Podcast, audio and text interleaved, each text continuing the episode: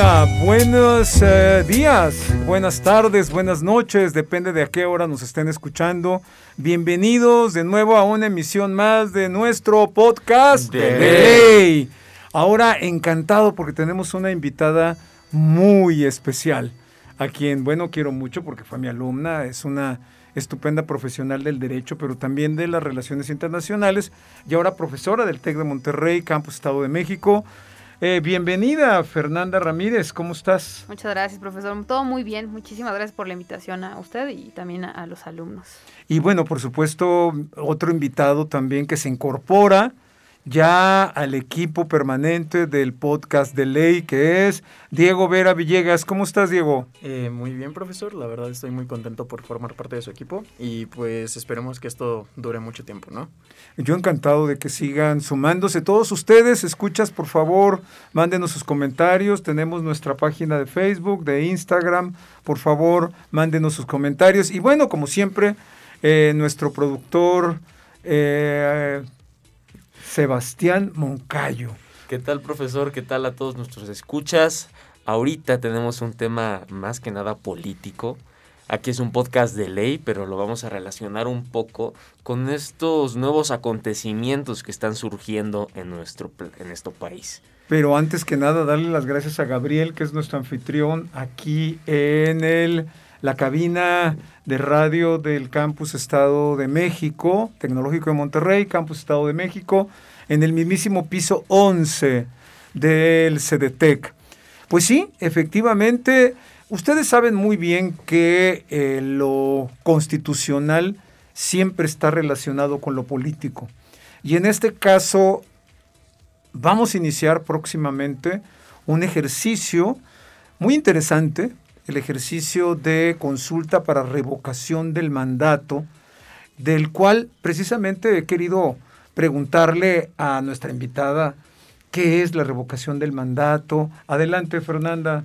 Muchas gracias, profesor. Pues miren, básicamente la revocación de mandato es, es un mecanismo de democracia directa en el cual todos los ciudadanos estamos implicados para determinar si el presidente, en este caso el presidente de la República, el, el Ejecutivo Federal de nuestro país, continúa en su encargo o no. Y esto es una causa de, de confianza, si todavía la población tiene esa confianza para que nuestro presidente siga detentando sus funciones eh, como ejecutivo. Fíjate que a la, a la pregunta de si el, la consulta para revocación del mandato es un juego político inconstitucional, pues yo creo que, que no es inconstitucional que forma parte de los derechos del ciudadano mexicano, Diego. Este, pues tal cual lo menciona, ¿no? Eh, pero yo más que dar datos, quisiera hacer una pregunta y cualquiera de los dos profes que guste contestar.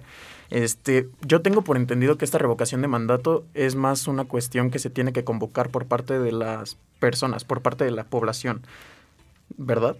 Fíjate que el Instituto Nacional Electoral es el responsable de organizar la consulta para revocación del mandato, pero tiene que ser necesariamente a iniciativa precisamente de los ciudadanos y básicamente del 3% de los ciudadanos inscritos en la lista nominal de electores eh, y que haya por lo menos 17 entidades federativas y además que de los que hubiesen participado con sus firmas, en cada entidad federativa debe haber por lo menos 3% de los inscritos en la lista nominal. Entonces, sí es un ejercicio ciudadano, pero obviamente el Instituto Nacional Electoral, como un órgano constitucional autónomo, es el encargado, el responsable de organizarla, difundirla, capacitar a, quien van a estar en las, a quienes van a estar en las casillas electorales. Sé que ha habido una gran polémica en torno a ello. Sí, la gran polémica, que creo que es lo que envía esta mesa a discusión. La gran polémica es que este gobierno tiene estándares de aprobación altísimos, altísimos comparados con gobiernos anteriores. Entonces, si la revocación de mandato se tiene que hacer necesariamente por parte de la ciudadanía, con el, el punto 3, el 3% de la lista nominal de electores, yo no creo que el 3% de la lista nominal de electores haya hecho algún tipo de... le haya pedido alguna petición para revocación de mandato. Mira, te, te, voy a, te voy a contestar rapidísimo y bueno, tomando de punto de partida esto que dice el profesor, que es muy importante, esto sí es un ejercicio constitucional porque en 2019 se reformó la constitución, entonces podemos decir que estamos constitucionalmente hablando por el buen camino, ¿no? Y en cuanto a lo que tú estás diciendo, el 3% nominal, eh, no es que lo pida, puede ser solicitud de una persona, la que sea, y tiene que juntar esas, esas firmas, ¿ok? Y Hoy día hay 22 entidades federativas con el 3% de lo que se está pidiendo de la lista nominal y ya se alcanzaron las firmas totales del 3% a nivel eh, federal y el 3% en cada una de estas entidades federativas, ¿ok? Ya se están validando y demás, ya se alcanzó. Tan, tan es así que ya vamos con la, con la revocación de mandato. Pero yo creo que aquí lo importante es verificar, más allá si es constitucional o no, ver realmente cómo se está llevando a cabo esta figura de la revocación de mandato, si está respondiendo al objetivo mismo, al carácter eh, originario de la revocación de mandato.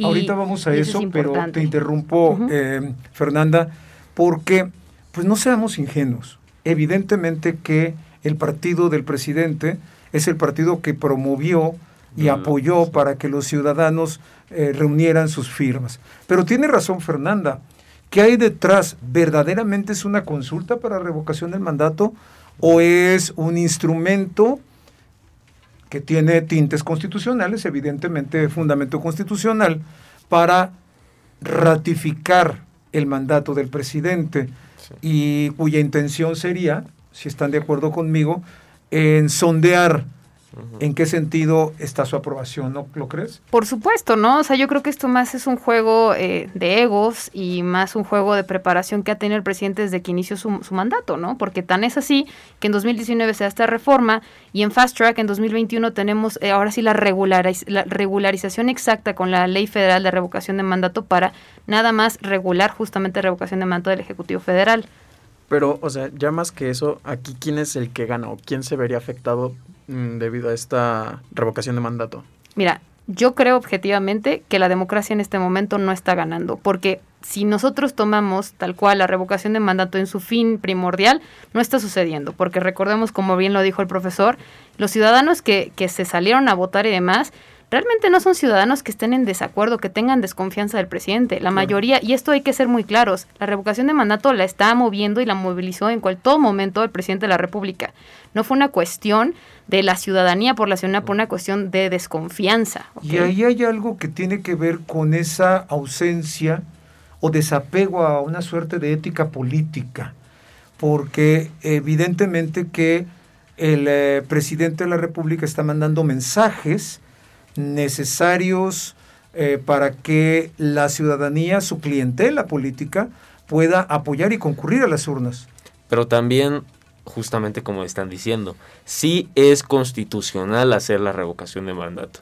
Y déjenme decirles que a mí se me hace un ejercicio bastante noble, porque ya hay países que lo hacen. Lo que no está bien es las situaciones en las que se está haciendo, porque también lo que es anticonstitucional es que se está utilizando recursos del Estado para la recolección de firmas.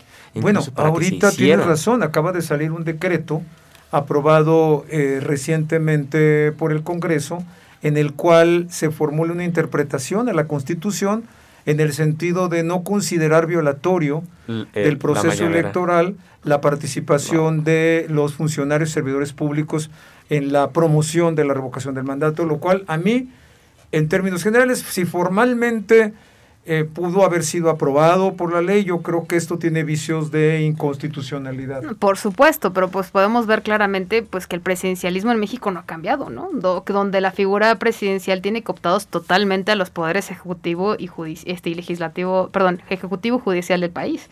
Entonces, por eso es que tenemos este tipo de decretos, por eso es que tenemos en Fast Track una ley de esta índole y por eso es que tenemos como resultado una reforma en la Constitución y como lo hemos visto con mis alumnos, pues recordemos que la Constitución es una Constitución rígida.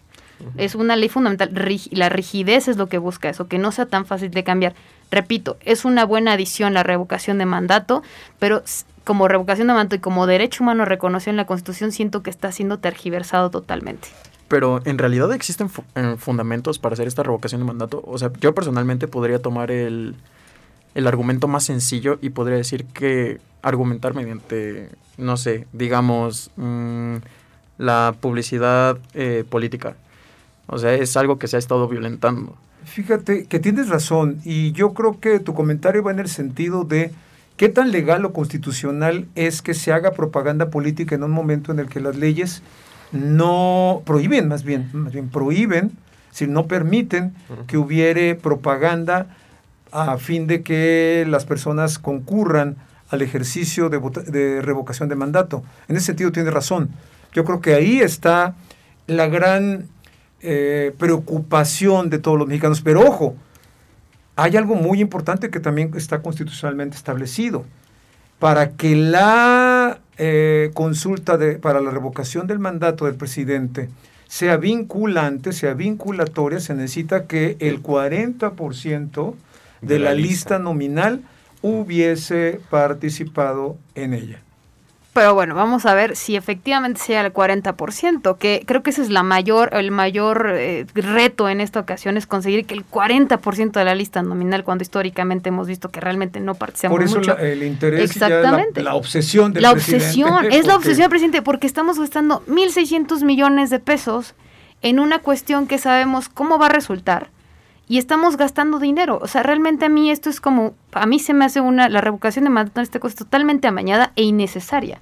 En este momento, por los números de que ya estaban diciendo, pues que sabemos perfectamente que el presidente tiene el 60% de la gente que lo apoya. Entonces, esto nada más es como para decir, no, pues me siguen apoyando, ¿no? Y, y también para verificar cómo van a estar las elecciones. En claro, la claro, estas son como las primarias, claro. Números, y más que nada para el partido.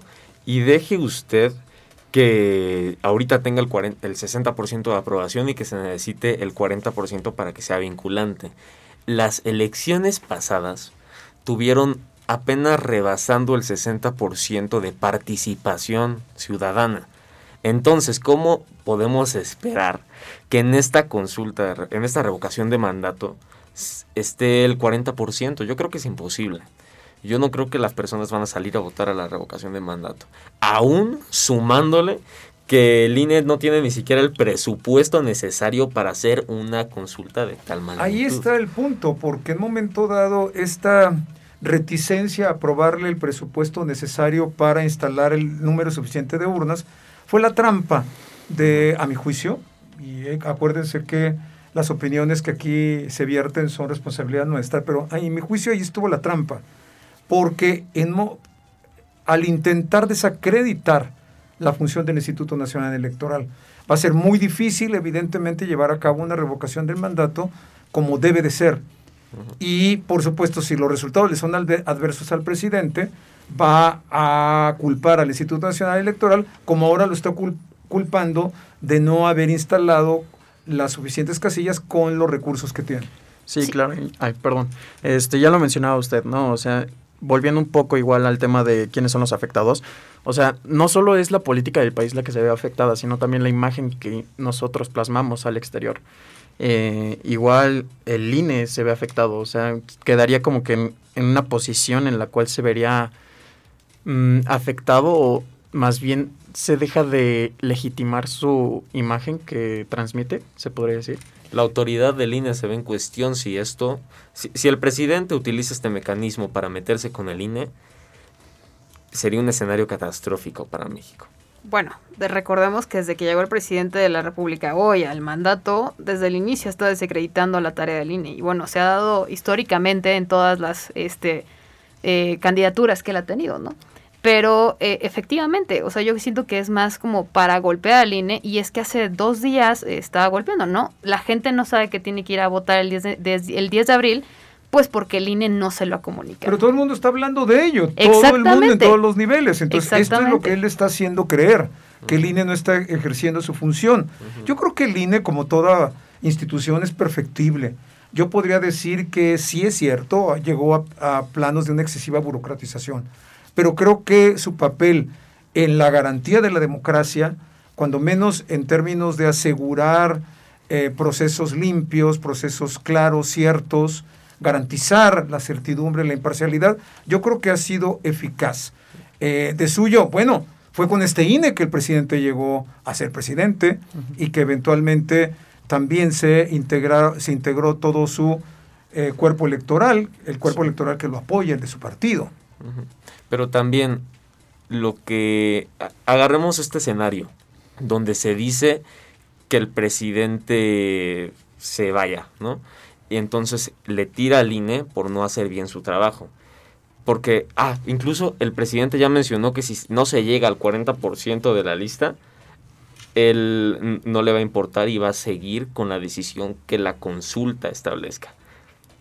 Sí, claro, pero ahí se le olvida que legalmente justamente dice, 40% es vinculante. Si no llegan al 40% no es vinculante. Entonces, jurídicamente hablando, no es posible, aunque el señor así lo quiera. Pero el artículo 84. Efectivamente, efectivamente. Pero él mismo hizo todo este, todo este compendio y demás, eh, arrastró la reforma y demás. Entonces, yo creo que con independencia de eso, pues si pon tú, participa solamente el 20% y el 20% decide que no sé qué, dónde está la democracia. Si no, se, que, si no se llega al 40%, sea cual fuera el resultado, yo creo que vamos a tener horas y horas de mañanera, cuando el mundo está incendiándose, cuando el propio país está pues en llamas, en términos de eh, la seguridad pública. Entonces, bueno, aquí tenemos eh, que reflexionar, ustedes escuchas, qué es lo que está pasando, qué escenario tenemos y queremos para México. Pero a final de cuentas, a lo que iba, si, si no le tira al INE y se ratifica su gobierno, porque lo único que va a hacer los votos en una de esas le van a favorecer y eso va a ratificar su gobierno. Yo siento que esa es un arma muy poderosa para ahorita seguir con los proyectos que ya tiene. Estábamos hablando hace una semana, hace dos semanas de la reforma energética.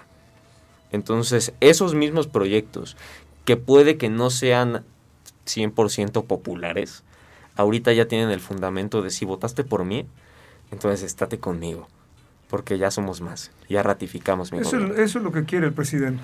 Este, ya esto es más una duda personal, o sea, hagamos el caso imaginario en el que sí se llega a conseguir la mayoría absoluta para que el presidente se vaya del poder. ¿Cuál sería el procedimiento? O sea, ¿qué, qué pasos siguen?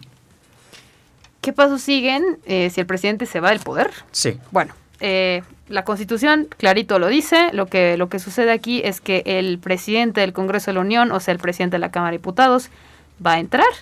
Eh, y en lo, en lo que el Congreso de la Unión tal cual elige un nuevo presidente que termine con el mandato, con los últimos años que, que seguirían el mandato del presidente hasta 2024, eso es lo que seguiría, ¿no? Pero pues también aquí hay que ver las connotaciones o la connotación social que eso traería. Hay que recordar que hay zanjas y hay brechas muy fuertes entre los simpatizantes de AMLO y los que no somos simpatizantes, ¿no? Entonces estas zanjas se van a, se van a todavía surcar más. Entonces creo que es importante hablar de esto y de las divisiones que se están causando a nivel social y político con este tema del de, el presidente de la República. Entonces, ¿gana el pueblo? ¿Ganamos el pueblo? O no ganamos con el la consulta para en ningún escenario creo que gana el pueblo. ¿Por qué? Principalmente porque este organismo, como bien lo estábamos mencionando desde el inicio, es algo que se está utilizando más como juego político que por revocación de mandato. Es algo que el pueblo no está pidiendo. Es algo que tal cual se está promoviendo por instituciones de gobierno, por el propio presidente. Entonces, no es algo pedido por el pueblo y si no es pedido por el pueblo, cualquier escenario que surja de eso no es favorable para el pueblo. Yo estoy de acuerdo igual con Sebastián porque pues, o sea, ya lo mencionaron, nos estamos dividiendo y pues si nos dividimos, en realidad, ¿dónde queda nuestra real participación en esto? Exacto, es decir, lo que va a generar, como ya lo señalaron todos ustedes, eh, la profesora Fernanda ya lo dijo, es decir, es ampliar la brecha entre los mexicanos, polarizar eh, efectivamente.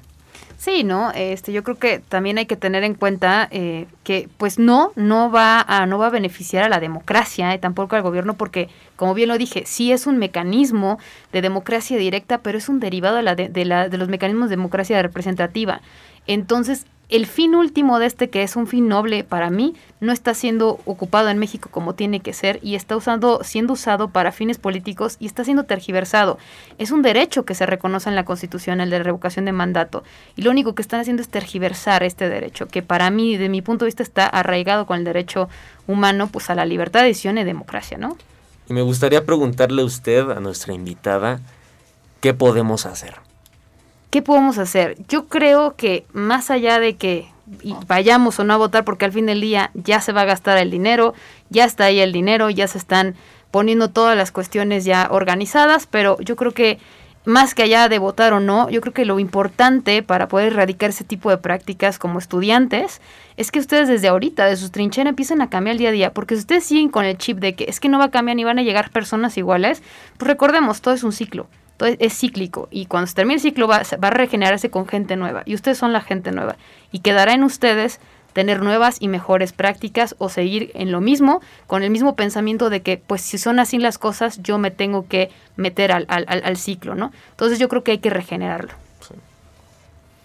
Bueno, yo creo que ya estamos llegando a la recta final, creo que ha sido muy gratificante el escucharlos a todos ustedes. Muchas gracias, Fernanda. Yo sé que no va a ser la última vez que estés con nosotros.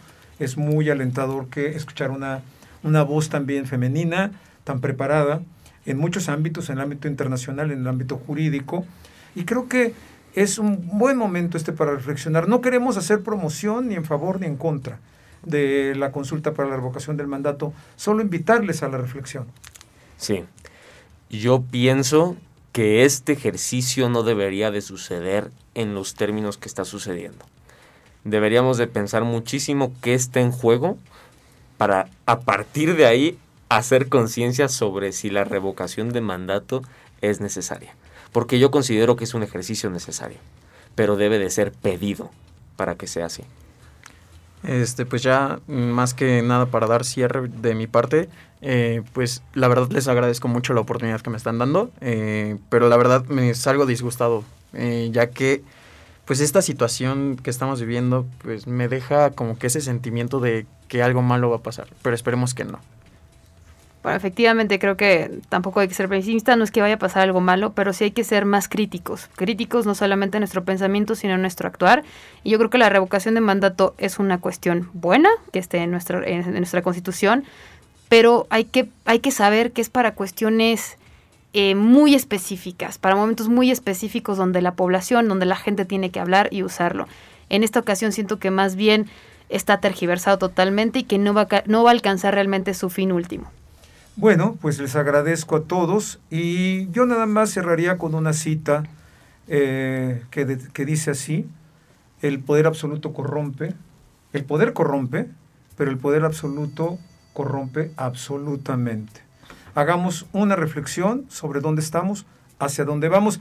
Y los esperamos en una nueva versión, en un nuevo episodio de nuestro podcast de ley. Muchas gracias a todos ustedes. Buen fin de semana.